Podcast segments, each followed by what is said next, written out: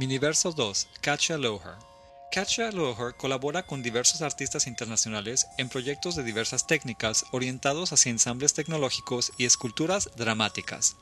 Crea una poderosa plataforma visual que saca al observador de su perspectiva actual, revelando una visión más amplia.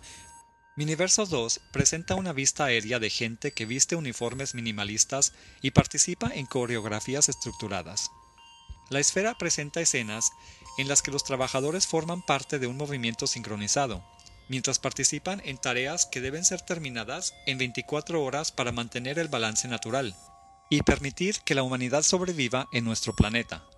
Por ejemplo, un grupo de trabajadores ayuda a las abejas para que logren polinizar las flores.